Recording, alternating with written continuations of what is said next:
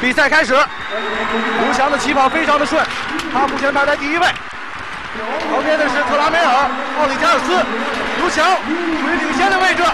刘翔，刘翔赢了，刘翔赢了，刘翔创造了历史，一个黑头发、黄皮肤的中国人成为了世界飞人。刘翔获得了奥运会金牌，创造了新的奥运会纪录，十二秒九一。他平了1993年科林·杰克逊的世界纪录。太太兴奋，太兴奋了！谁说黄黄种人不可以拿到奥运会前八？我今天一定要证明给给大家看，我是奥运会冠军。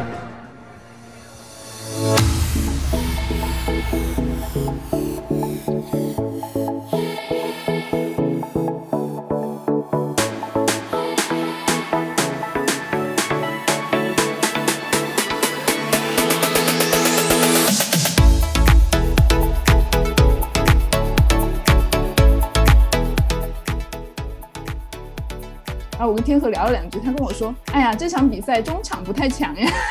”然后我就立刻停止了说话，根本不懂什么叫中场不太强。就很知名的球星，人家球已经踢进去了，他把边裁那个洗一曲越位，那个球星就还会冲到他面前，就是对他喊。就是电视机前的观众朋友，就是可以把镜头回放一定格，就好几次可以看到他。She was right。我觉得奥运会啊，或是或是重大的分国籍的体育赛事，就是最能唤起人国家主义和民族主义的时候。我我没有在其他时候更觉得自己是一个中国人。嗯，Hello，大家好，欢迎来到新一期的咔咔角角。今天呢是美国时间七月二十五号，国内现在已经是呃二十六号周一的早上呃凌晨了。然后现在呢也是东京奥运会开幕的第三天。嗯，然后刚刚不久前，大概一个多月左右，欧欧洲杯刚刚也过去了，嗯，然后还有温网啊，然后环法自行车赛，感觉最近这个夏天有非常多的激动人心的体育赛事，所以说呢，我们也想用一期的节目来聊一聊，呃，关于体育的一些有趣的话题。所以我们今天就请来了一位资深球迷，嗯，他叫栗子子立，大家欢迎。好，谢谢邀请，谢谢谢谢两位主播的邀请。我就是子立，其实我就是一名普通球迷，但想想我第一次看球应该是呃，可以追溯到九四年的世界杯，所以可能用资深两个字来形容也不为过吧。嗯，谢谢。太强了。好，那我们不如就从那个欧洲杯聊起吧。对，好，因为雪雪你在英国嘛。在欧洲杯期间，我们也是你经常给我传来很多一手的英国人对于欧洲杯的呃评论呀，或者是他们的反应，感觉非常有趣。你能先讲一讲你整体的这个欧洲杯的感觉吗？好呀，好呀，我就特别想做这期节目，因为之前看欧洲杯的时候就特别激动，而且我这是我人生中最大密度的看足球比赛，第一次这么大密度的看足球比赛，我们。我就觉得在看的过程中，就是在发现了足球本身很多有趣的东西，以及就是通过看足球能够看到一些英国人和英国社会文化上面很多折射出来的点，嗯，还有很多关于足球就周边的各种信息啊、趣事啊什么的。我觉得这些都是我以前看足球，嗯，没有给我带来的感受，所以就特别开心能够能够聊一下。虽然已经一一过去了一个月了。哎，你觉得呃，印象最深刻的一件就是跟欧洲杯有关的事情是什么呢？我觉得印象最深刻的就是作为一个被女性主义打开了第三只眼的人，我觉得观看 观看观看足球比赛中。我就很能清晰，也令我特别惊惊异的事情，就是我能看到在不管在场内场外，就是能看到各种女性工作者，就是不管是一些嗯记者呀，或是一些他们叫 commentator 和 pundit，就是一些怎么讲评论员，就很多很多女性的身影。然后就是我以前从来在国内看比赛的时候，可能从来没关注到也没料到的。国内都是一些所谓的足球宝贝，或者是一些抛出问题给那个足球专家讲话的那些女性。可是这次我在就英国的这些 BBC 啊或者 ITV 的这个转播平台上有看到很多女性的身影，我们等一下可以细细聊一下，让我非常的开心。可能这也是我为什么对这场比赛这么感兴趣的一个原因吧。嗯，那这最有趣的是还有就是。讲浅一点，刚刚是一个非常有深刻意义的回答。OK，浅一点的，我觉得是是就是关于这场决赛吧。嗯，首先呢，我们就是每次在这个欧洲杯的时候，在英国的可能各个公司都会组织一些，就是民间组织一些叫做 sweepstake 的游戏，就是大家每个人可能去报名参加，然后他们在网上去 random generate 一个国家给你，然后每个人就领到自己的国家，然后最后。比赛结束之后，如果你的国家得呃冠军，你就可以领到所有的钱，就每个人可能只是只是 bet 一磅这样的东西，然后最后就可以拿到二十几磅的钱。然后呢，我很开心的是，我都得到了意大利。可是可是我在最开始拿到意大利的时候，我也没有料到，就是我也不知道哪个队强，哪个队不强。我知道欧洲的队都特别的强，可是大家都说法国队是这次夺冠的夺冠的热门，所以我拿到意大利的时候。对，就完全没什么感觉。但是当到最后决赛的时候，就有一种意大利对阵英格兰，因为我毕竟人生在英格兰，这种延伸的国家主义就不得 使我不得不支持英格兰，所以我就就很纠结，就是有一种嗯 bitter sweet 的感觉，就又拿到了就最后的结果，又拿到了钱，可是看到身边的所有英国人这么痛苦的这种输输掉，又很难受。就是不知道栗子有什么 有什么趣事分享吗？嗯，我对意大利这次能够进决赛，然后最后夺冠，其实没有很意外，因为，呃，从小组赛的第一、第二场比赛开始，我就觉得意大利这一届要比之前强很多。哦，是吗？就对，以前他们防守一直很好啊，他们，嗯，如果你就是看过一段时间的这意大利足球的话，他们两个中后卫已经踢了十几年了，啊，就是真的是非常都成精了，我感觉就是就是非常稳健。然后，但是他们之前一直喜欢在防守好的基础上打防守反击，然后就是。呃，领先一个球、两个球之后开始龟缩，但是就是看了小组赛，就是前两场比赛之后，我就感觉完全不一样。第一场是对土耳其，第二场是对瑞士吧，就感觉就是像他们进攻像换了一支球队一样。哦，虽然那些名字都还是比较，就是都是熟悉的名字，包括他们之前就是啊有一次世界杯都没有 qualify，其实就是基本上人都是一样的，都是那些人，但这次换了个教练曼奇尼，就感觉完全不一样。嗯，你说到曼奇尼，我突然想到，就是当时在这个比赛之前，因为这个脱欧或是不脱欧的关系，就是英格兰或者是英国，就是被众 rest of Europe，就是其他的欧洲。嗯，所嫌弃也好吧，所以当这个比赛之前，然后曼奇尼的头就被劈到了那个勇敢的心的那个人的脸上，就是代表一个，就特别是苏格兰人特别恨英英格兰球队，然后他的头就被劈到那个对勇敢的心那个战士战士那个脸上，就是大家都所有的欧洲人都为意大利加油，然后 对英格兰就是被大家所所所恨所讨厌的一个球队，真的太惨了。是我，而且我觉得。啊，英格兰可能有点被大家恨的原因，因为他有点太高调了，我感觉就是他非常在决赛前非常大张旗鼓的鼓吹说 football is coming home。对。然后我看到还新闻就图片还挺夸张的，还有人租了飞机就打出那个横幅，还有那个喷气喷出来说 it's coming home。哦，真是太嚣张了，真是就是我觉得这样。你赢了，最后赢了也就算了，就是这这这真的就是太招人恨了，我觉得。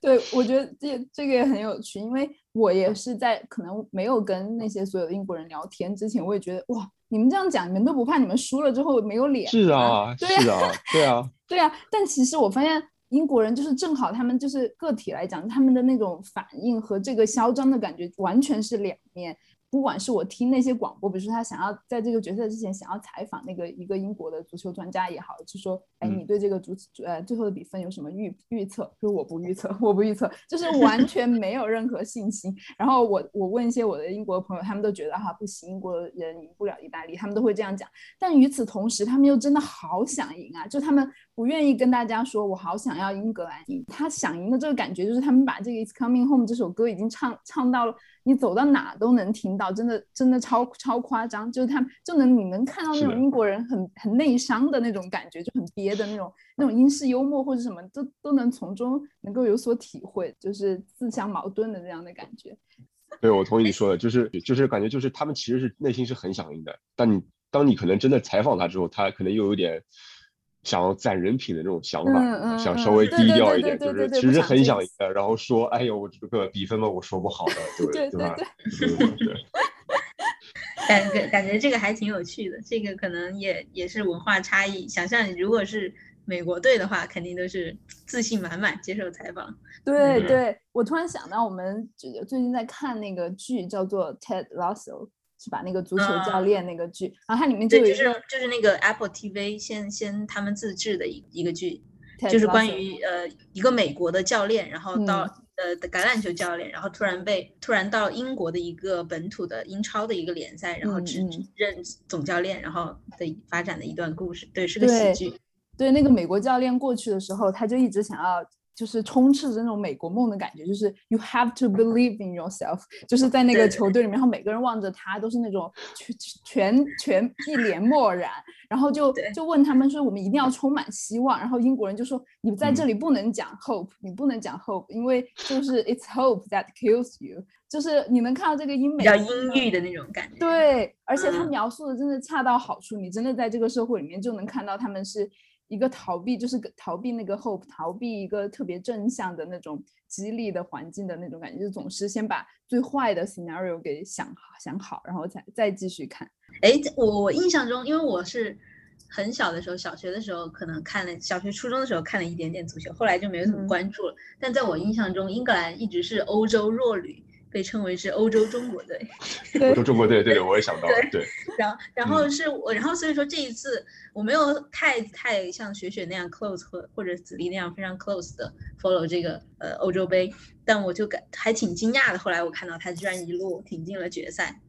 就近年欧洲英格兰他发展是不是还挺好的？嗯，那个就是英格兰，我觉得他现在的人非常强，他可以说进入他现在的黄金一代，就是呃联赛里面的。有有很多踢得好的本土球员，然后嗯，基本上都被那个南南南门同学给就他的主教练 Southgate 给挑到了国家队里面，嗯，呃，所以他的整个呃阵容从就是纸面实力来说是非常强的，就是包括他的深度是非常厚的，就是就是比如说在决决赛里面跟决赛的那个对手意大利相比，意大利可能就是啊，比如说在那个小杰萨杰萨受伤以后，他可能就是没有什么呃另外比较犀利的进攻人员可以派上去了，嗯，但是。那南门同学他手上的牌就非常多，可以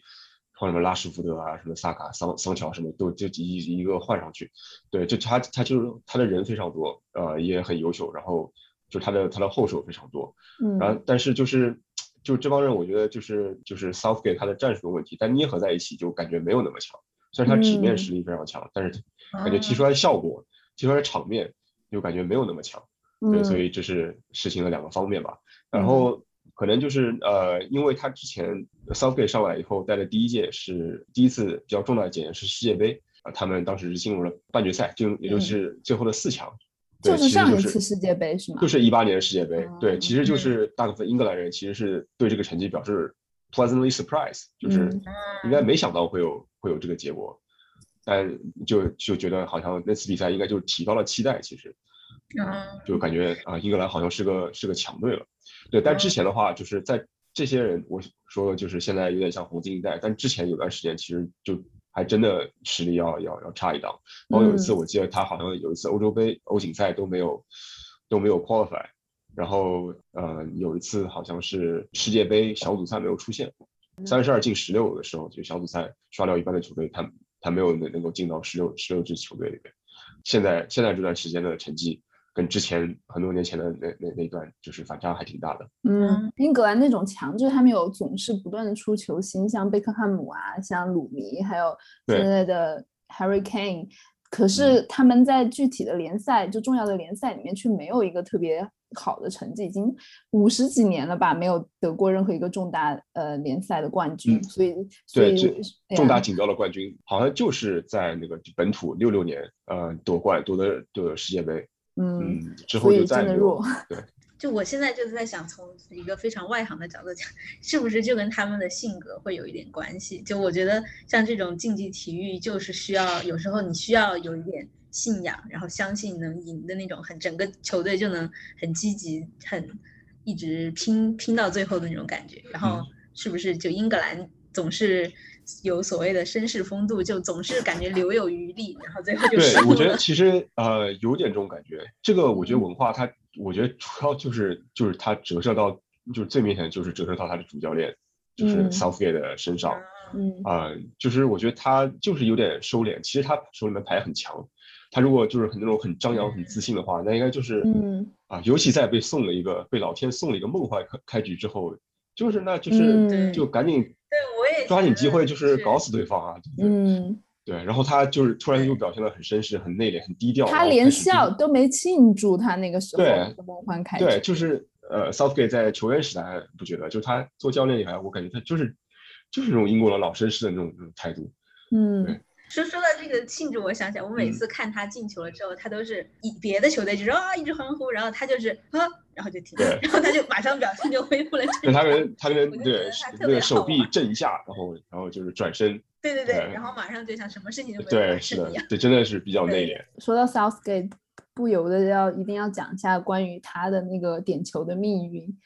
他我记得没错的话是对我记得也不是非常清楚了，呃，嗯因为那场球当时我没有我自己没有亲身看，好像是在九六年欧洲杯的时候，他是半决赛对那个德国的时候，就是他操刀主罚其中一个点点球大战当中一个点球，然后他踢飞了，然后最后导致啊、英格兰被德国淘汰，对，他是唯一一个踢飞的，在英格兰踢飞的踢队员。稀释了的，然后就直接导致了英格兰被被德国淘汰。对，然后英格兰整个在大的锦标里面，就是欧锦赛和世界杯里面，点球记录、点球大战的记录就是比较差。嗯嗯，然后他这次的那 个对点球的安排也当然也被很多人诟病了。对对啊，就是好像换上去的人都都踢飞了。呃比赛最后两分钟换上去的三个人全部踢飞了。嗯，对你刚你刚刚又说到，嗯，他他那场是打德国嘛，然后我不由得想嗯到英格兰和德国的这个恩怨，因为我记得当时我就问，在在还在小组赛，英格兰肯定会出现的时候，然后我就问他们，他们他们比较想要对阵 F 组的是葡萄牙还是德国还是法国？法国然后对他们所有人，因为法国当时是被传说是最强的，然后葡萄牙又是上一届欧洲杯的冠军，可是他们最不想要面对的就是德国，因为在过去的五十五年以内，在面临德国的重大比赛上，英格兰英格兰从来没有 从来没有赢过。这个很很有趣，而且我也想想聊一下，就是关于这种国家和国家、国家队和国家队间的那种恩怨，就是你能看到他那些球迷，就是在甚至在球球场之外都会有一种，就是英国人和德国人之间的，或或者说比如说曼联和曼城，曼联和曼城，然后嗯曼曼联还和利物浦，对都有对都有这种对敌对关系，对对对对，嗯，因为我我记得，呃，我我之前的那个公司 老板在招新的实习生的时候，他还特别的开玩笑的讲说，哦，这不能是哪个俱乐部的 球迷，哦，真的啊，因为因为每天我们开会，几乎就是他们都会聊到说今天的欧冠打得怎么样，然后，嗯但是他们不会是真的那种仇恨，但是就会开玩笑的在彼此之间建立一种那种 competitive 的那种气氛。对，你知道这些就是这种这种恩怨主要是怎么形成的吗？是因为地理位置的原因，还是因为一些什么历史嗯上的原因？嗯呃，对，有各种各样的原因吧，不同的 rivalry 的它的他们那个队呃形成的原因不太一样。我先说一下，就是刚刚提到的，就是英格兰和德国吧，嗯嗯，两个国家的政治上好像就是有过过节，在二战的时候，但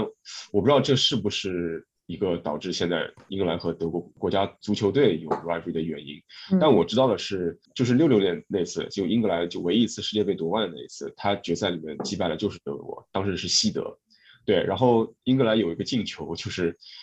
到现在为止就是说不好看不清那个球到底有没有进，他是打在、嗯打在横梁，然后弹在了球门线附近。呃，当时裁判是判定这个球已经完全越过了门线，所以判这个球进了，是英格兰进了。然后凭借这个进球，当然这个进球很重要，好像是最后他们踢了点球，但是这个进球反正就是如果没有的话，就是德那个德国人就赢了。嗯，对，所以这个进球一直有争议。当时因为没有钱，没有门线技术，甚至就是嗯摄像的帧数都不是很多。我去看过那个、那个那个集锦很多遍，就是我都自己都看不清楚嗯他那个球到底有没有进。可能就是这样一种不确定性，而且那是一场世界杯的决赛，所以就是使得两个敌对关系就就在起码在足球这个层面就一直一直保留下来。嗯，但好像之后又有一场德国又又是嗯他们两个对战，但是德国有一个嗯球其实没有进，可是裁判就判他们进了，就是呃呃，我记得有这样的传闻，我不知道是是你说的，就是这个比较近，是一零年的世界杯，嗯当时是英格兰和德国在呃世界杯的呃八分之一决赛里面，就是十六嗯进八，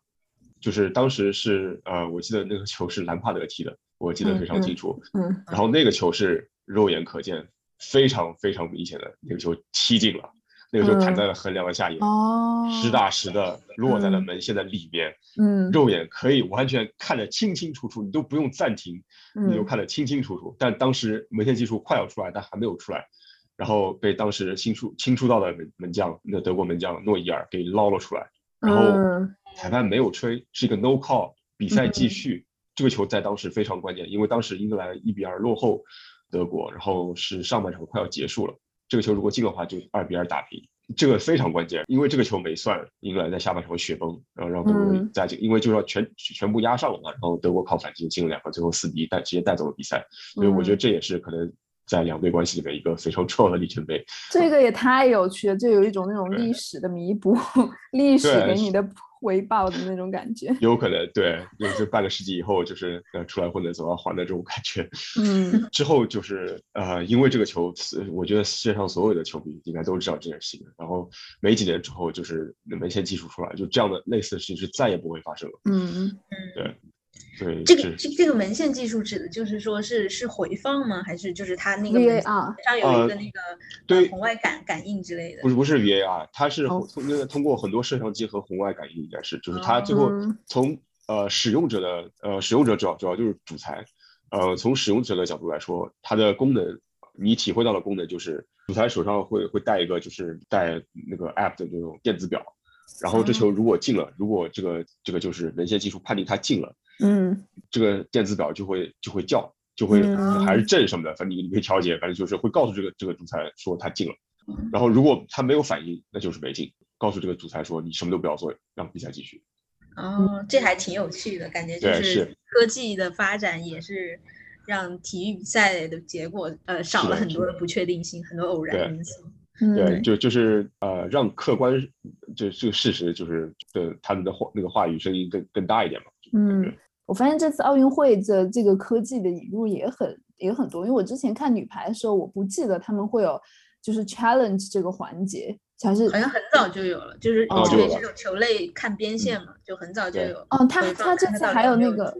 哦，他还有看那个什么，你的手就那个拦网的那个队员，你有没有先碰到还是什么之类的东西，就是有很多很细节的 challenge，他都可以对对啊对，可以然后可以就是让让那个就是裁判那个看录像回回看，嗯对，然后来判来就然后一帧一帧的看，暂停的看，就是让对让判断更加准确一点。对，对，但这个就可能也也有好有坏吧。就有一个嗯反例，就是现在的 NBA 经常就是最后五分钟可能需要半个小时，就是不停的会有 challenge，然后不停的暂停，然后对反复的看有没有犯规，然后有没有出谁出了界，然后这样就对是的很多的好像现在规定规定是，嗯，它规定是最后两分钟，每场比赛的最后两分钟之内，就是裁判只要是死球可以随便 review，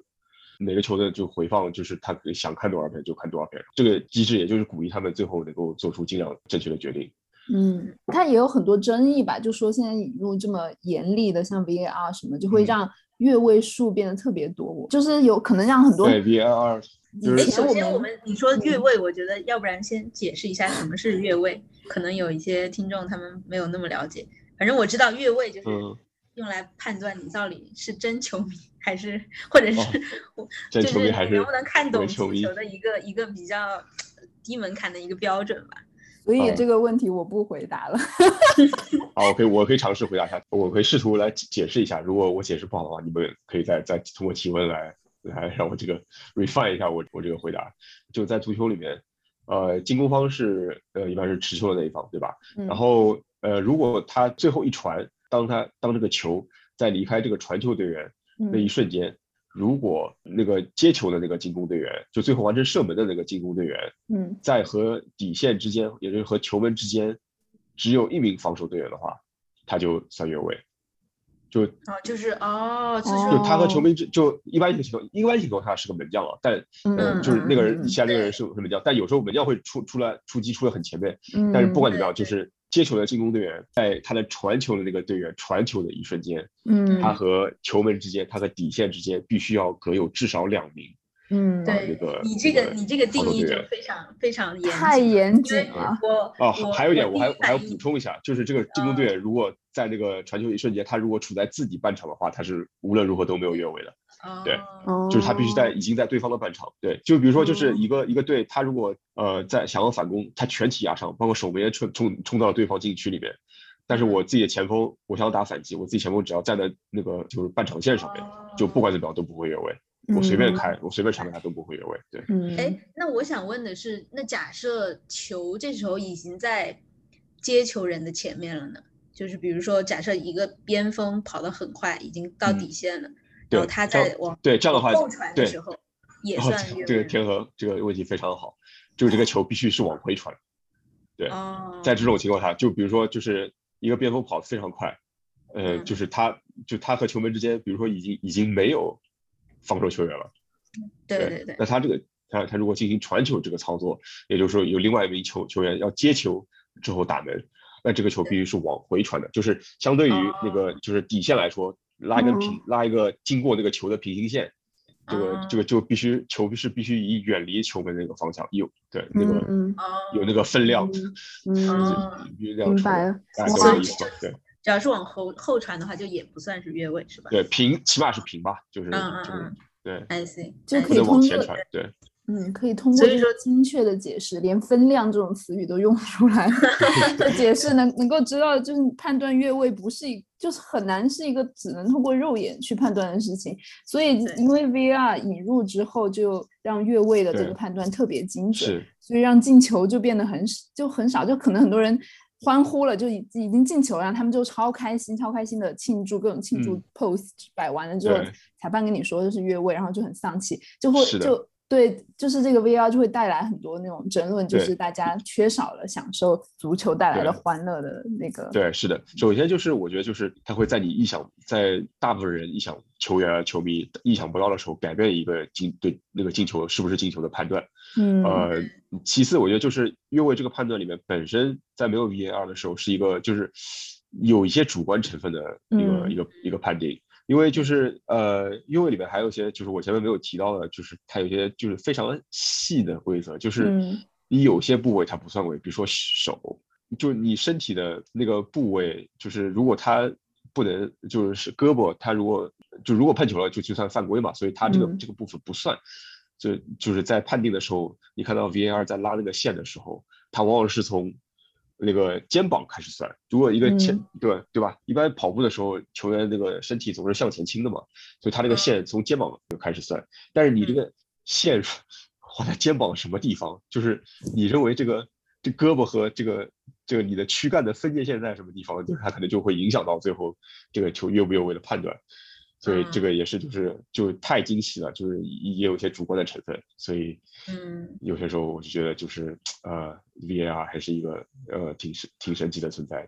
嗯然后会做出一些就是一般人呃想象的，就感觉他们他们会做出判断的反面，就这么说吧。嗯 see。嗯，对我我我是感觉越位这个还挺精妙的，因为好像除了越位之外，还有反越位，就是那种战术上的话，就专，门战术上反越位。防防守嗯球员往前跑了，还是对嗯对，还是是的，是的，是的，是的，对，就这种情况下，一般是在呃那个定位球的时候，前就前场定那个任意球，比如说角球一般没有了，角球因为本来在底线开，就任意球的时候，然后一般就是一那个开球的球员，呃，想要把球传到那个禁区里面或者小禁区里面，然后让一个进攻进攻方的队友把球顶进去嘛，比如说，然后他在助跑的时候，就是你感觉就他已经肯定是要踢这个球，踢到这个球了，然后防守队员说好集体往前跑。然后嗯让让几个让几个进攻队员就落在了后面，然后他们和球门之间只剩门将一个人，然后在这个传球的队员在碰到球的一刹那，那些进攻队员就直接有有位了。对，哦，这么看就是这种跑位很非常重要，怪不得我看任意球的时候，那些球员就开始，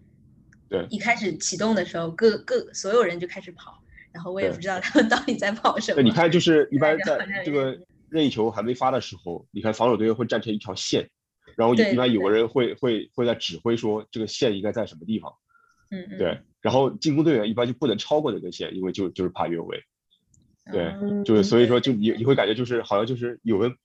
罚任意球的时候有个不存在的线一样，就是感觉就是就所有队员一定要站在那个线的前面。对，但其实就是因为呃一方想要不越位，一方想要对方越位，这样。经过经过你们这么 technical 的讨论之后，我不由得想要想要总结一下，为什么我这次欧洲杯之后突然 对足球感了兴趣，就是因为我之前。觉得对足球没什么兴趣，就是我觉得足球感觉看球是一个有门槛的事情，就是太多这种术语黑话也好，就是甚至我越位也不知道，就好像而且整个网络或是微博上的那些词条，比如说怎么样教女生看球什么。爱看球的女生最棒什么之类的东西，就会让我觉得看看足球是一个特别有门槛的事情，就是好像很，嗯，很需要需要一定的知识储备。但是我这次看的时候，我就很很特别的 enjoy，嗯，其中一个很大原因就我觉得其实就是一个很简单，对于我来说就很很浅层的观看这个很简单的游戏，然后。让我特别感兴趣的是很多呃和足球比赛，比如说刚刚我们聊到那些两个队的恩怨呀，或是之前那些历史的巧合呀，或是哪个明星比较帅，或是说像像 Southgate 这样这种很 common 的事情发生，就会让我觉得特别特别特别有趣。但是我觉得这好像是我在看这届欧洲杯之前没有感受到的事情，所以所以我在想，为什么女生的球们球迷会比较少？可能会不会说是足球这项运动，就是特别是这样一个被男孩子喜欢的运动，就就大家讨论它啊，或是讲嗯评论它也好，使得它呈现出来的面相是让女生有点惧怕的面相。对不起，我要举天河一个反例。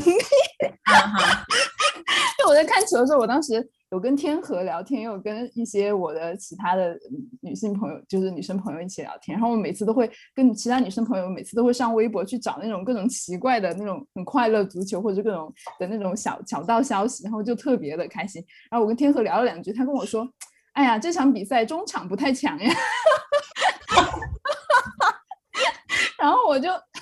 立刻 停止了说话，根本不懂什么叫中场不太强。我。因为对我我要就进行自我辩白一下，因为因为我看球的经历或者是那个我是其实看球是一方面，其实另外一方面是因为我爱玩那个足球游戏或者篮球游戏，所以说我看球的那个那个脑子里想的就是我该怎么操纵这些球员然后进球，对，所以说对了解了了解了了解，但是当时我就我就想说。太直男了嘛，这个发言，然后就马上我就马上退下，就是完全不想要再接下去了。就我在想说，为什么女性足球爱好者这么少？可能有可能就是我们没有找到那个使我们特别开心的点，或是大家讨论的氛围没有让他那么开心起来。对我是受受到你们刚刚特别让我催眠的 technical 的，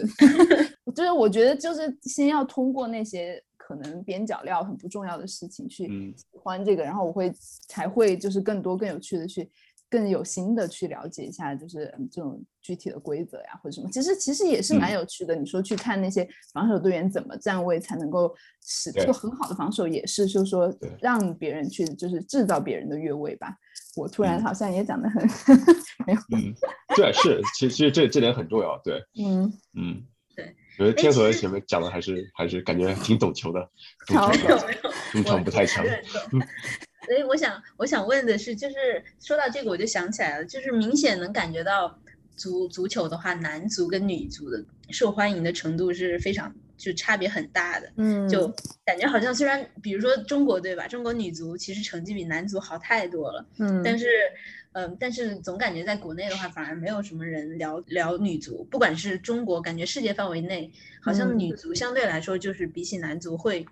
不那么 popular，不那么受欢迎。所以说，我想也想问一下，想跟你们讨论一下，这个你们觉得是为什么是这样？嗯。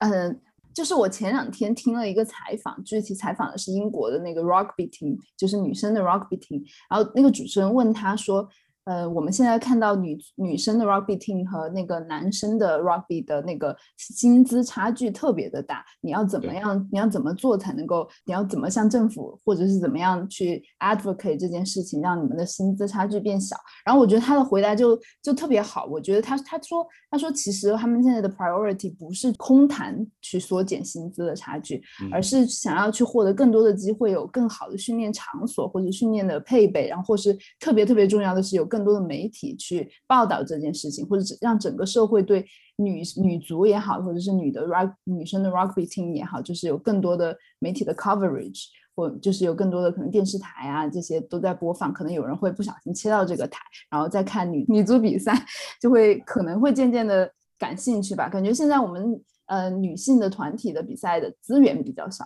你看，你相对女排来讲，同样也是女生的排球，但是女排一直是一个中国人特别特别关注的事情。那就是因为我们整个的热点就在那里。那可能女足就是缺少一点这样的嗯曝光率吧。就我想补充一下，就是这个现象产生的原因。呃，女足总的来说在世界上，它就是起步晚了。那这个当然有是社会政治的原因有很多，然后你起步晚的话，就是不像男足已经很深入这社会和文化的各个角落了，基本上就是已经完全嵌进去了。这个是这个东西，男足就男人踢的足球比赛，它已经是就是很多人生活中的一部分。嗯，但女足因为它起步晚，它的就是宣传效果啊，然后各种各样的原因，这就没有能够有时间来获得这样的机会。然后另外一方面，它就是因为它起步晚了，各种各样的资金啊、资源啊，就分配到这这儿就会就会少，就肯定是要时间才能弥补这这这样的差距的。然后现在就是弥补这差差距有什么可以做？我觉得，对我同意前面徐悦说说说的，就是一定要给他们足够的那个曝光率，提高提高，就是给分分配给他们更更好的 resource，就比如说球场训练的那个资源要更好一点。对，然后就是多点媒体报道的话，我觉得这个是这个是很有益处的。嗯嗯，然后就很多时候网上也有人就是诟病说，总觉得女足比赛没有那么激烈，因为毕竟足足球是一个非常要求身体对抗的一个比赛嘛。然后这就让我非常的好奇，就是。男足就足球运动员的话，男的足球运动员跟女的足球运动员到底能有多大的差别呢？比如说现在就国足呃女足很厉害的一个球员叫王霜嘛，我看她踢球就觉得特别的潇洒，然后那些动作干净利落，然后我就很好奇，像这样的一个级别的球员，如果跟男足踢的话，特别那些擒球的动作。哇，就是那个球就直接像粘在脚上一样，然后对比男足，就是感觉算了，还是不要在这里骂中国男足。嗯，然后就我就很好奇，就是如果是把比如说王霜这样的顶级的女足球员放在男足的比赛里，到底是一个什么样的水平呢？嗯，对，要真正的回答这个问题，我觉得没有其其他办法，就是如果要非常严谨的话，就只能让让他跟呃男足真的踢一踢。但我觉得这件事情一般不太可能发生，你让他们踢一踢的话，肯定也是。就是做活动什么，就娱乐性质的，对。但是我觉得从嗯观感上来说，肯定就是男足速度要快很多，嗯，人的速度快很多，然后球的踢出来的球的速度也快很多，嗯嗯嗯，啊，然后节奏也快很多，就是你这是呃肉眼就是感官就就直接可以见到的快很多，对。然后就像网上叫，就女足里面顶尖的球员，他们的技术是可以很好的。啊，像像网上这样技技术已经已经就是完全没有话说，但是我觉得我个人观点就是真的跟男足踢的话还是会差一些，因为就是男足男足可以你技术上比王霜这样的水平的球员糙很多，但是你可以利用就是身体上的优势，可以去可以去完全去弥补。嗯，就比如说就是啊，我看了就是王霜进了好几个球，其实我看啊停啊卸啊，然后摆脱啊最后射门，我我就在心里想，我觉得他技术是很好，这虽然很精彩，但是如果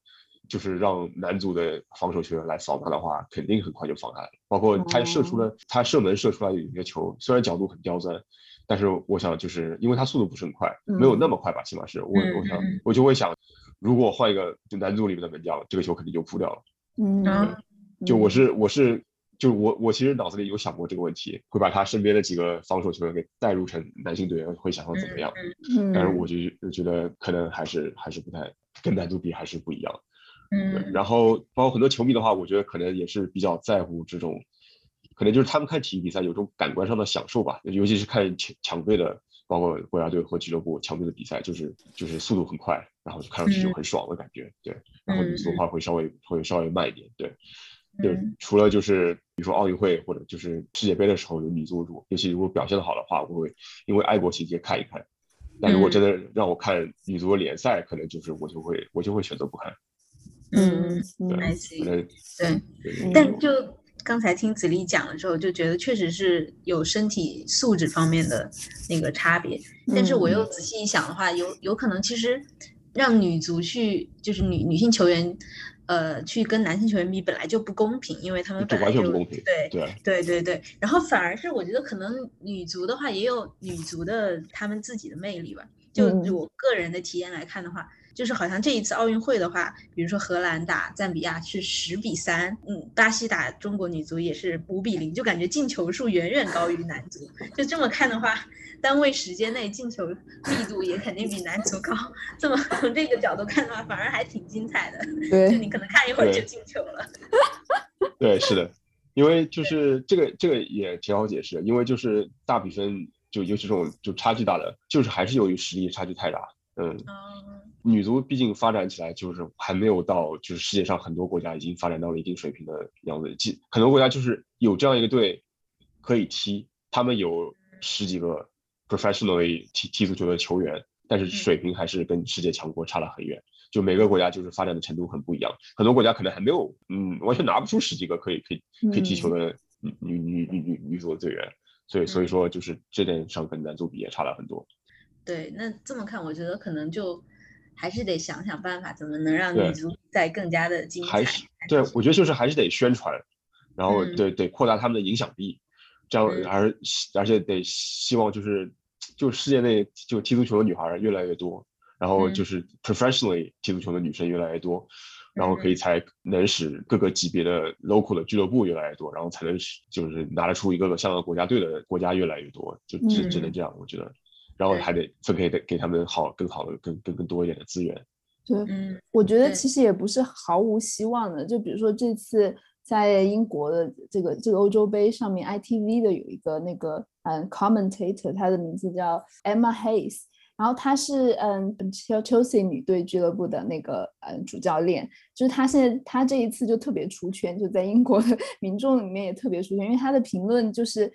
嗯特别精彩，就他不光是他评论很好，嗯，对。对他就会，我我也不太清楚，我也不太能够深入的评论他的评论，但是就据说他的评论能够分析，就是让让一些广大球迷能够知道他的这个 tactics，他的球队的呃策略是什么，而不是仅仅简单的说哦这个人传给了那个人，那个人传给这个人，而且他真的有做足很多很多的准备去去为了讲这个嗯 commentary，然后因为他出圈了，就让很多人去关注了那个 Chelsea 女队的 Chelsea 女足的的表现，对，所以我觉得。可能就是需要很多不同角度的契机吧，主要就是需要嗯女性从无论从每不同角角落去参与到体育运动。对，是的，嗯，对对。M M S 我记得没错的话，是以前是个就是呃英格兰球员吧，就是他嗯他他是球员。对对对对，英英格兰我觉得就是呃女足水平也是可以，也是很不错的。嗯，就是然后他以前他他现在退役了，做 manager 了。就他以前我我记得他是英格兰国家队的成员。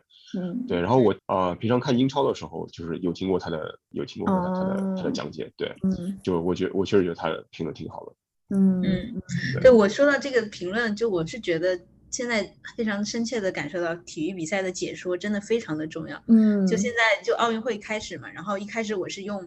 NBC，就是美国他们就是当地电视台的转播什么的，然后我就感觉整个他们评论的焦点也不是我感兴趣的，然后后来我就觉得太不爽了，我就想办法又重新翻回国内 开始看 CCTV 的直播，然后就感觉哎，这个感觉就对了。天啊，那我也要试一下翻回去。对，就觉得一个一个好的比赛解说，真的可以给比赛的精彩程度就加很多分的。就紧张的时刻呀，包括如何能够帮观众更好的理解这个比赛到底发生了什么这些。对对，嗯对，所以说有可能以后女足要是能有一些特别好的解说的话，我觉得也是一个，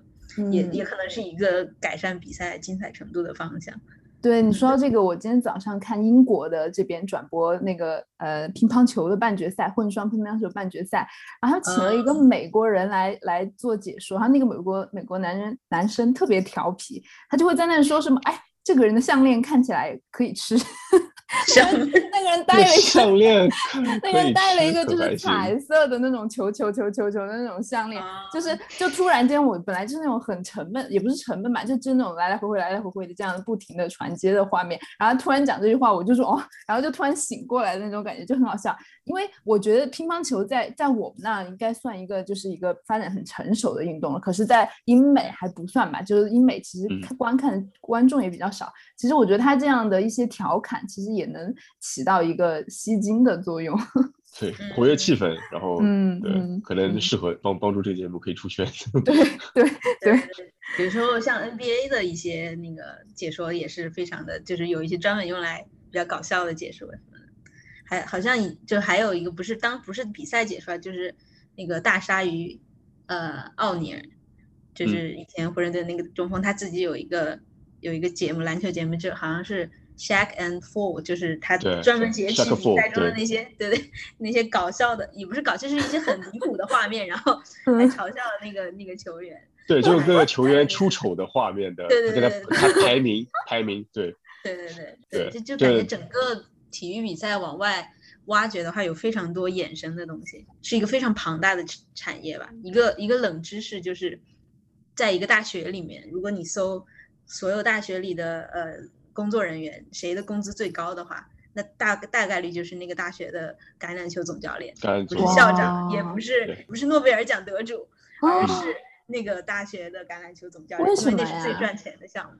嗯嗯，就是因为感觉整个特别是橄榄球啊，或者是这种大很受欢迎的球类，就有非常完善的商业体系。比如说，即使是一个大学的那种比赛的话，也是有非常高的收视率的，它就可以卖很多的那个电视转播权呀，然后。然后也可以就是呃卖门票啊什么这些的，对。然后各个学校各个学校之间的这种，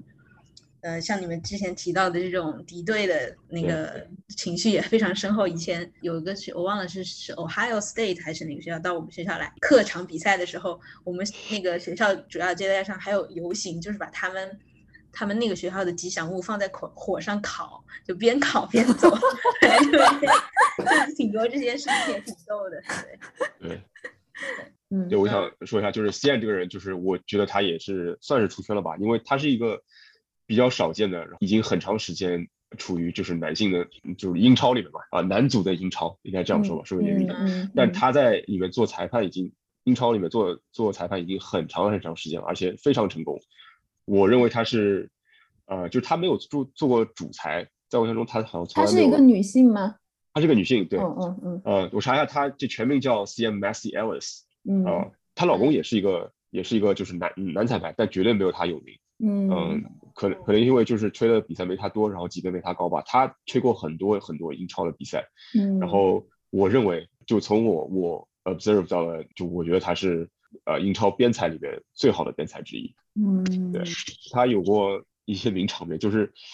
呃，就主要在吹越位场面。那个时候他早期的时候还没有那个 VAR 来判断嘛，因为现在就是有 VAR 了，你你边裁可以水一水，就先放过去，对吧？让人家踢完，然后 VAR 来，你的责任会变小。当时还没有 VAR，就他就会派一些很很大的球星，就很知名的球星越位，人家球都已经踢进去了，然后然后把他把他把边裁那个那个旗一举越位，就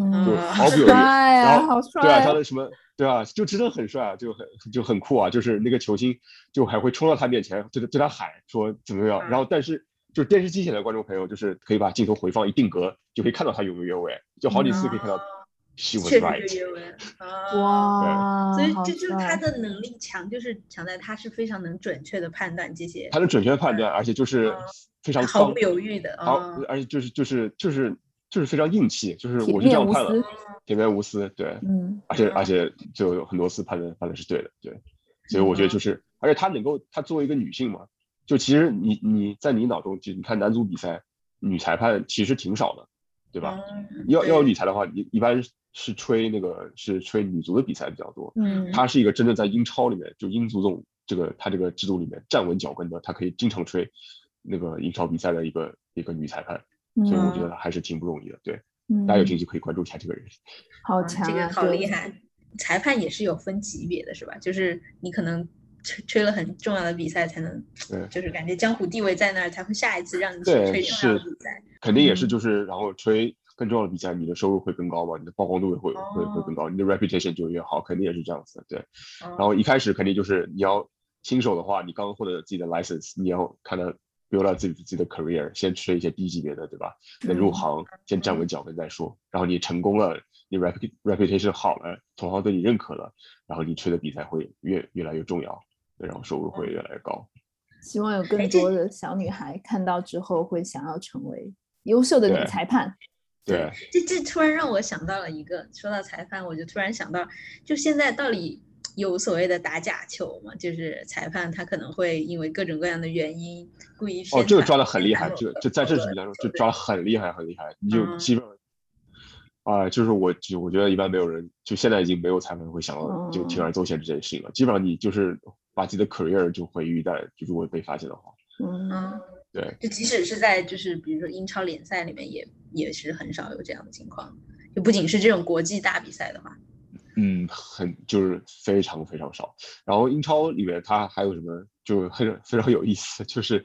它会根据你的出生地，比如说你一个主裁判要吹一场比赛，英足总会根据你的出生地以及你的 background，你的 background 里面，比如说你可能在哪读过书，跟你那些人比较熟，哦他会根据这些情况 exclude 一些你能吹的比赛，exclude 一些你你的你的 officiate 的队伍，哦，对，然后你你就只能说，嗯就他就跟你说，你只能吹这些队伍以外的队伍哦参与的比赛，那对。那岂不是像那些曼联什么那些地方的曼彻斯特的出身的裁判就 很难了？他们就嗯对，那你就那就说是得了比赛，基本上就你就不不能吹吹吹曼曼曼有有曼哦曼彻斯特球球队参加的比赛，对。对，还还有就是嗯啊，对，再再补充一点，就是你这真的挺有意思，我觉得这也也是非常合理的规定。还有就是，如果啊你事先之前吹了一场比赛，然后你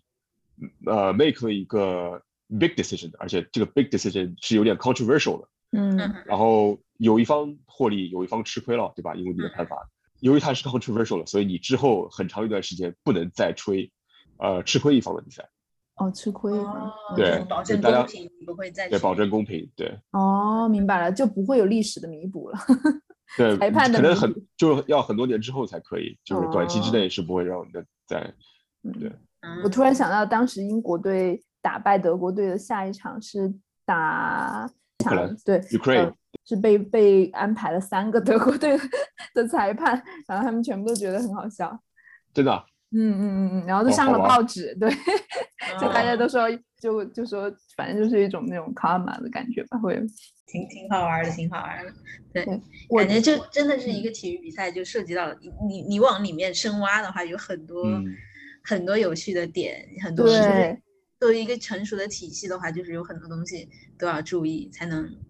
有一个健康的这个竞技环境。嗯，就讲到这个足球，最后再我再想要聊一下，就是可能就是足球更比足球 beyond football 的的东西，就是比如说这次英英格兰的决赛输了之后，因为三个没有罚进的点球都是由三个黑人足球运动员没罚进的，所以那个扑网网络上铺卷而来的 racism 真的让让所所有人都特别忧心，就是大家可能在平时平静的生活中的那些都是比较 micro 的吧。然后这嗯次真的是一个国家层面上的，我觉得还蛮嗯 embarrassed 的。对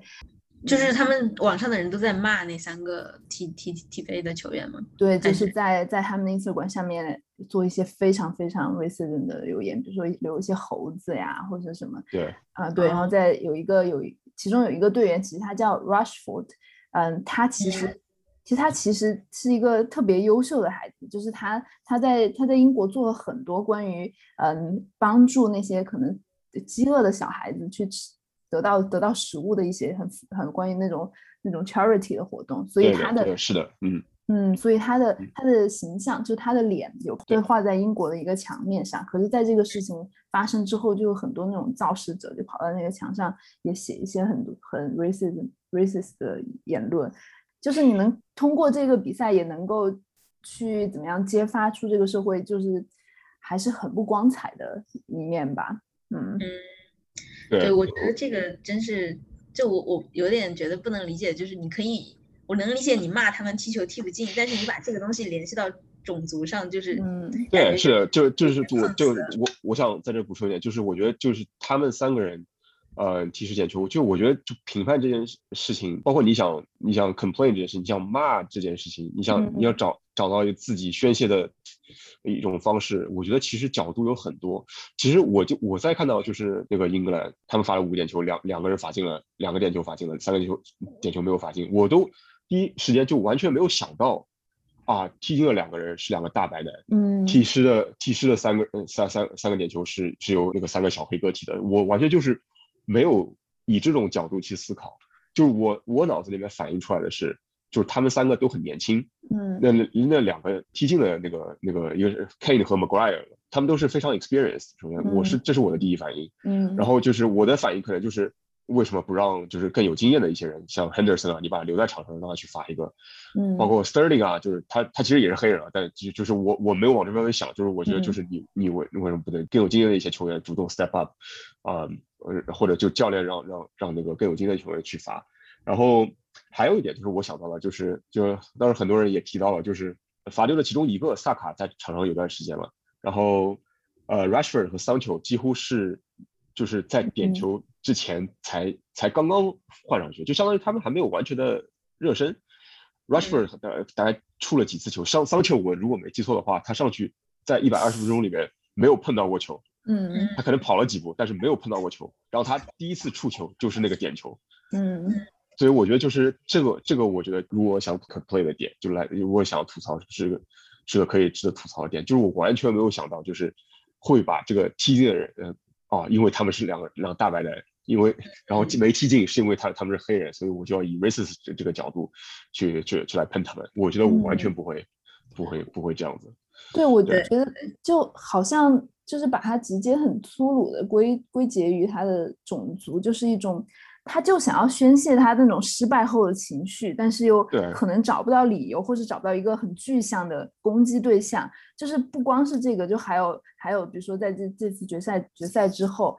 的那个家暴率，伦敦的伦敦和英国的那个家暴率的上升，就是当时就全社会都很 aware 这件事情，就是当如果英格兰英格兰没有赢这场球，嗯，有一有一句社交媒体上有一句口号是讲说 If England gets beaten, so will she，就是就是讲对那些所谓的足球流氓的这种文化，就他们这种深厚的情绪，就是一定要找一个对象去发泄。发现对，嗯，我就觉得一直往弱者去打压，然后来对，这件事，我觉得就是特别不能理解，特别不能理解。嗯，而且就是就其实他们能 access 到的，就是他们有权利可以 beat 的，我觉得其实应该是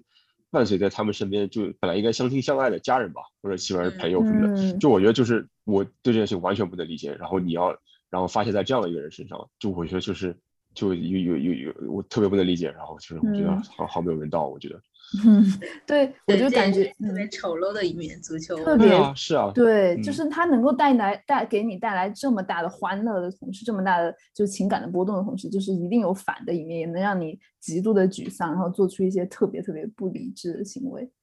嗯，对对对。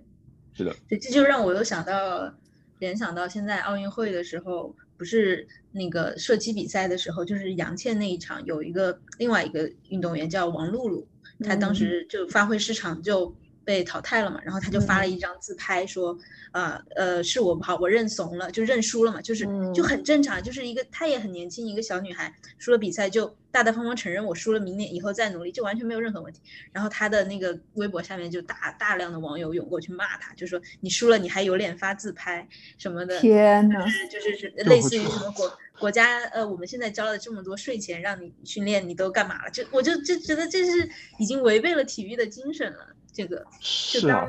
当，当当我觉得当体育跟一些别的就主义，不管是种族主义也好，或者是男性中心主义，或者是民族主义这些勾结在一起的时候，就真的会产生一些非常丑陋的面相。就我还是觉得就就享受体育竞技精神不很好吗？对啊，就享受快乐的体育不好吗？所以我就说，现在社交网络的发展其实也蛮好，甚至抖音的那种，他们去截取那种 奥运场上那些特别可爱的片段。甚至今早我看到一个，就是美国的一个女的游泳队员在热身的时候，她听着那个 K-pop 歌曲，你没有看了？然后在那种各种跳跳女团舞，然后嘴里面还要对上那个韩语的口型，然后就被人拍下来，然后还原。是美国的球员吗？对，美国的球员就超级可爱。然后，然后之后他发现他红了之后，他还上他的 Twitter 去分享了他的 K-pop 歌单，就就 多么可爱的一些画面，为什么就不能够快乐的一点看呢？哎，嗯，对对对，就我感觉体育比赛其实。我我看来就是比较可贵的，还是彰显一种人的奋奋斗拼搏，然后比较偏人性的部分。对，然后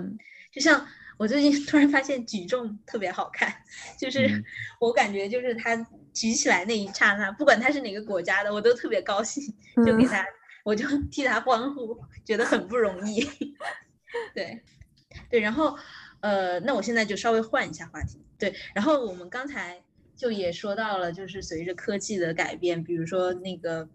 呃，VAR 对对对，是 Video Assistant Refer 呃 Referee，对，随着科技的发展，现在体育也有呃它的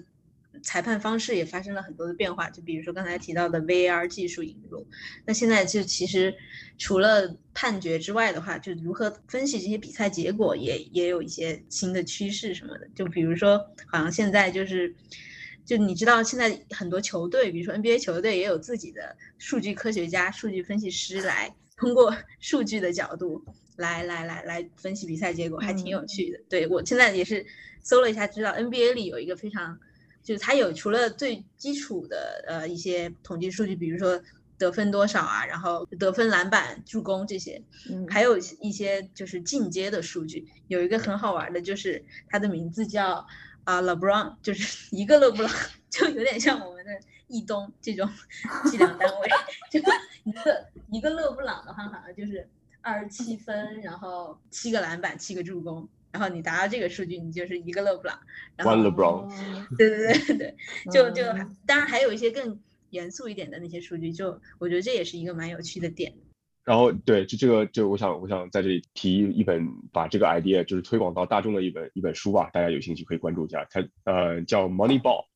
呃，可能相对来说它的它的电影比较有名，因为就是在这本书出来以后，在美国这里火了以后，呃，好莱坞把它拿去请了布拉德皮皮特来呃演成了演成了电影，嗯，对，然后里面一首歌也非常好听。然后它这个这本书和这个这个电影里面主要说的什么呢？就是在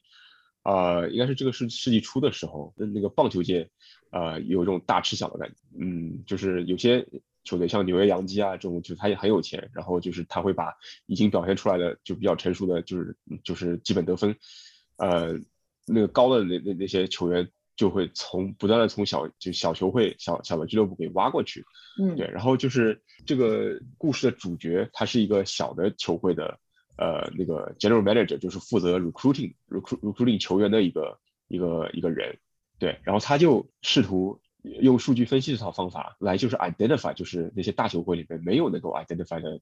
非常有价值的球员，因为他用的方法不一样嘛，所以跟跟那些大球会用的方法不一样，他使用了那个那个数字数字啊，然后建模啊，然后用用数据来做 data analysis 来来分析球员的价值。嗯，对，我我插插一句，因为当时那个那些大球队好像本来就是那些。那些很资深的球探会用一些他们肉眼观看，比如说这个人的体格长得怎么样，或者体格怎么样，对对，或者他的女朋友，甚至会是他女朋友漂不漂亮、正不正这种因素。这个还有，对对对，我看我看电影的时候，就是他提到的，就是会看他这个人的，就是很多很多信息，就是非常感性的一种去分析的方法，所以他才会错过很多，就是可能在某个特长，就是某一个嗯特别专业的领域。嗯，特别专业的一方面，嗯，很优秀的队员，就是在，然后那个小的小的分析员才能找 identify 到。对对是，然后他那个在那个他在那个故事里面啊，他就非常注意一个 metric，就是他他上一垒的 probability 那个那个概率，他他在他他在他的分析里面就非常注意这个点，对，然后 apparently 这个就当时是被其他的那个那个就会被那个忽略比较多的一个点，然后他就用啊整个一套这个方式，就是 identify 呃的一些。就好几个吧，呃，有潜力的球员，然后在他们 被被其他球会买走之前，呃，那个就是让他们打打出一票比较好的成绩，对，对，大概就讲了这这样一个故事。然后就这本书，包括就是这个主角那个 Billy Bean，就他这个做法，就是当时就在棒球界里面形成了一股。呃，一个风暴吧，就是一个 revolution，相当于就是对。当时一开始的时候受的 criticism 也也非常多，但是后来你就是你到现在为止，你去看看，就是几乎所有的球队都都都有这样一些职位了，就是用数据做分析球员的，呃，这这样一些职位了，几乎每个球队都有。然后呃，还想提一个人，就是呃 NBA 里面开创这件事情的一个算是一个鼻祖吧，其实也没有很长时间之那个之前，大概也就大概十年前左右啊，有个人叫 Daryl Morey。大家如果关注篮球、关注 NBA 比较多的话，会知道他是，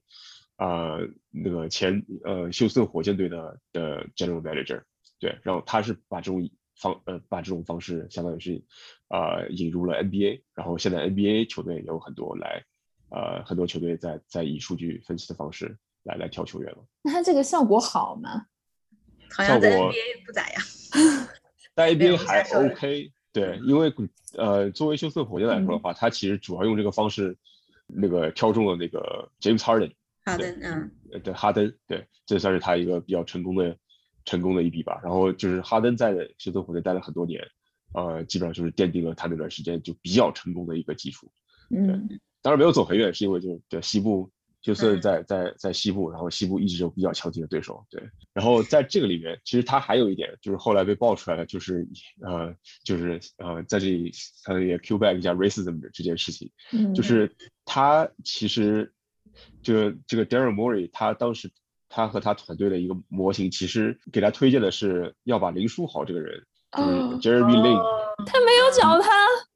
对他，但是他模型告诉他应该在十几位的时候。招他，就 recruit 他，就是 it's not like you know，他就是就是排名顺位第一的，就是就是他跟姚明这种还是没办法比，就是那个 LeBron James 当然完全没法比。那他他说他应该在就第一轮第一轮选秀，大概有二十个人吧，就比较靠后的位置啊。如果休那个休斯顿火箭有这样一个顺位的选秀权的话，要把林书豪这个人给选过来。对，但但是就是啊，然后事实上发生的是什么呢？事实上就是他们整个这 recruiting team，当然就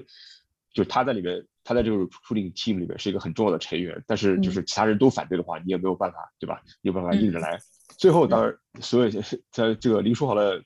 的故事现在应该很有名了吧？就就是他当时就是没有没有任何球员选他，对。但他后来还是加入了 Summer League，然后就就是就是跟着勇士啊什么陪练一段时间，然后后来当 s r o u n 一段时间，他跟一些球队签了一些短约，但都没有跟他签长约。然后在那个他有段时间在纽约的时候，然后因为就是不知道自己会在这个球队会在这这个城市待多久，然后他睡在当时一个队友的的 couch 上面，对就因为就因为他他当时好像只有一个十天的短约，然后当时纽约尼克斯他是排在第三顺位的。那个控球后卫吧，当时正好前前两个人都伤了，对，然后那个当时呃纽约的那个主教练是 Mike Mike D'Antoni，呃，就是也是个非常有名的教练，就没办法，没办法，只能派他上，然后一上就那个时候是一二年的那个两月份吧，大概是，人一上就开始就是零疯狂，零三零旋风就挂起来了，对，The rest is history，对，天呐，对，天呐，真的。很可惜，就觉得林林书豪现在。对，然后后来火箭队可能想要弥补一下这个遗憾吧，后来就是呃，就是那个在那个赛季之后一二一一二年的夏天，就是纽约没有，因为他们其实已经有了两个控球后卫了，以及其他一些情况，资金的问题什么的，就是他们没有选择呃续签林书豪，呃，所以火箭又把进行了一些操作，把他从从纽约带到了休斯顿，对，嗯。天呐，有一种本来你做这个数据分析就是让去避免那种我们对人的固有偏见，对对亚洲人觉得体格拼不过别人，所以我们才用数据去分析，但最后还是被人给，还是被人的也对，对，一个这种因为种族的偏见而给而给舍弃了，嗯，对对，还是挺可惜的感觉。对，而且我觉得好像就直到现在也有很多球迷就抱怨，即使林书豪他后来出名了，但是他在联盟受到的待遇依然是就是对，相对于他的技术水平来说，依然是被被歧视或者是被对被压制的、被低估的。我觉得对对对对，就林书豪他起码在我看来，应该起码是一个比较合适的轮换球员吧。他就算不是不是主主力后卫，他应该是在轮换里面可以作为可以。作为一个很好用的一个替补球员，嗯，但是我觉得就他他的 career 就是，对对，就是起伏太大了。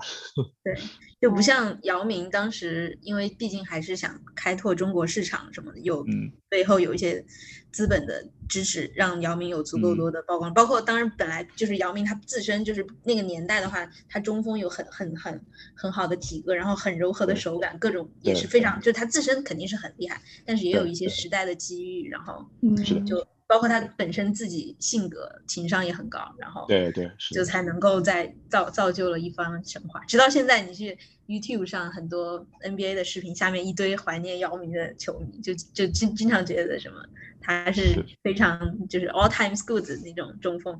嗯，我说那些怀念怀念姚明的球迷，就是不不仅是中国人，就呃，是就是英英我一般都是英文，应该大概大部分都是美国人，是美国对对对。嗯对，姚明在美国确实还是挺受嗯欢迎的，因为也有一些就是经典的比赛，好像之前最开始的时候是奥尼尔当时是统治着整个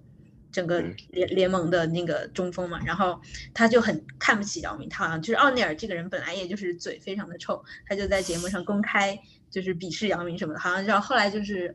火箭打湖人，当时好像奥尼尔还在湖人吧，然后就在湖人在湖人第一次对那场比赛很精彩，很精彩。对，就连盖了奥尼尔几个，就完全把他打服了。哇，就好然后美国人他也就就很吃这一套嘛，就一下就对争得了很多很多球迷的。开场上来连盖三个，就是就是像事先安排好了一样，就就是就是两队也很默契。就湖人一开始有球权的时候，就把球交给奥尼尔，然后奥尼尔就就直直直接想想要硬硬吃姚明，对，然后就前三轮都给奥尼尔，然后奥尼尔连续被干了三次，对，哇，这也是就是很。厉害了。对对对对，而且我记得以前小学的时候看。呃，火箭队比赛有一场，我发现姚明的命中率居然是百分之百，我都惊呆了。，有有一场对，呃，六投六中，对，那样对对，而且那那一次是对，是对波特兰波特兰开拓者，是哦就是呃火呃姚明时代的火箭第一次进到那个季后赛的第二轮。哦，对那场比赛我还记得挺清楚的，而且那场比赛他只打了半场，所以只出手了六次嘛，因为就是领先太多了，他已经他六次出手，然后好像拿了拿了十八分吧，还不知道还不知道二二十二二十。对，我记得好像是二十快二十分，好像是。对对嗯，就还罚了罚了几次罚球，对，然后就就然后全部进，对对对。但是火箭队就那时候半场已经领先很多了，然后嗯然后第三节开始就就主力慢慢换下来了，因为他多投几个可能会有不进的，但是就是啊，对对对，是的，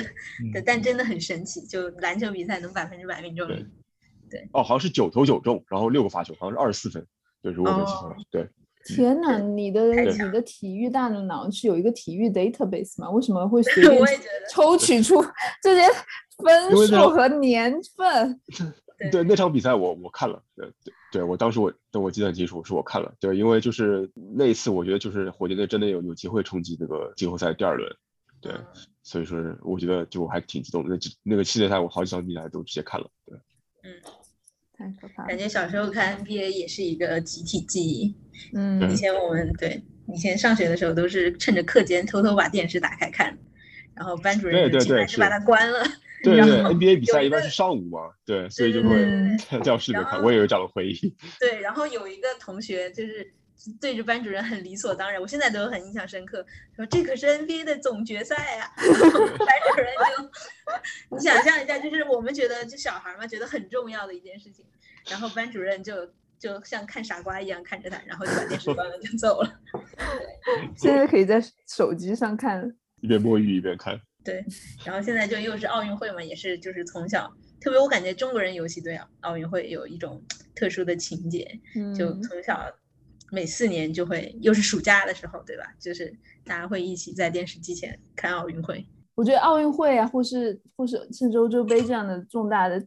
分国籍的体育赛事，就是最能唤起人国家主义和民族主义的时候。我我没有在其他时候更觉得自己是一个中国人。然后，然后像在欧洲杯的时候，就是只有只有在欧洲杯的时候，你会在在伦敦的街头看到各种英格兰的旗子，还有以及就是在德国，我朋友在德国也是说，他从来没有看到德国人会把德国的旗子挂出来，就是对德国人来说，德国民族主义这种事情特别敏感嘛，他只有在嗯。那个时候，就是有一个很强大的身份认同感。我觉得嗯。其实还是蛮好的吧，我觉得我我还蛮享受这样的，觉得自己中国人很自豪，每天数着金牌的感觉。但一方面，对，也也是同样也是，就是体育本身也非常的有魅力。嗯嗯，但就国旗这个团，那美国人就不一样了，就美国人随时随地都 把国旗挂在外面，对，USA 是的，印在所有的衣服上，包括内裤。对的，是的，还挺夸张的。对对对。好了，嗯，我哦那我们在这一期结束之前，最后我们的资深球迷嘉宾，我们已经完全印证了你的资深程度。嗯，子立最后一个问题，你觉得在你这么多观赛、观看体育比赛的过程中，最经典的一场赛事是什么呢？呃，在这里先透露一个小信息吧，就是我是利物浦球迷，可能有点有点 biased。看过所有比赛当中最精彩的，我认为是伊斯坦布尔奇迹。呃，就是呃，二零零五年夏天的欧欧洲冠军杯的决赛，嗯呃，利物浦上上半场啊零比三落后于 AC 米兰，但下半场在呃十分钟之内连扳三球，最后把点球呃以三比三的比分呃把这场比赛拖入了点球大战。嗯嗯，然后最后在点球大战里面战胜了 AC 米兰，当时非常非常激动的。哇，是谁进的那三个球？这三个，第一个是杰拉德的头球，第二个是呃一个捷克人叫斯米切尔，呃第三个是阿隆索自己罚点球，然后没有罚进，然后扑出来以后，嗯，对对，被迪达扑出来以后补射以后，对，而且那个补射也挺漂亮的，直接爆抽上脚，然后抽进了。对，当时我哦我记得我心心都快跳到嗓子眼跳出来了。天呐，我真的不能 想象，那是最这么这么重要的最后一场比赛，最后十分钟，起死对你可以回生。这是我到现在为止我觉得呃最最精彩，然后最最难忘的一场一场比赛。对哇，我听着你，我都听着你讲，我都觉得 非常的热血沸腾。我也是，我觉得我汗都出来了。为什么听这么简短的描述？嗯，嗯，对，真的非常激动，非常激动。嗯行，好吧，我终于完成了我的夙愿，就是聊了以以我一个非常不正规球迷的身份，聊了一下足球和嗯夏天和这个夏天的所有体育赛事，非常的开心，请来了子立，嗯，和我们一起畅畅聊了一下这些话题，谢谢谢谢邀请，谢谢两位主播。希望大家能够享受接下来的奥运赛事，也希望中国队肯定一定能够表现的特别好。对，中国队加油！加油！好。好的，那就这样吧。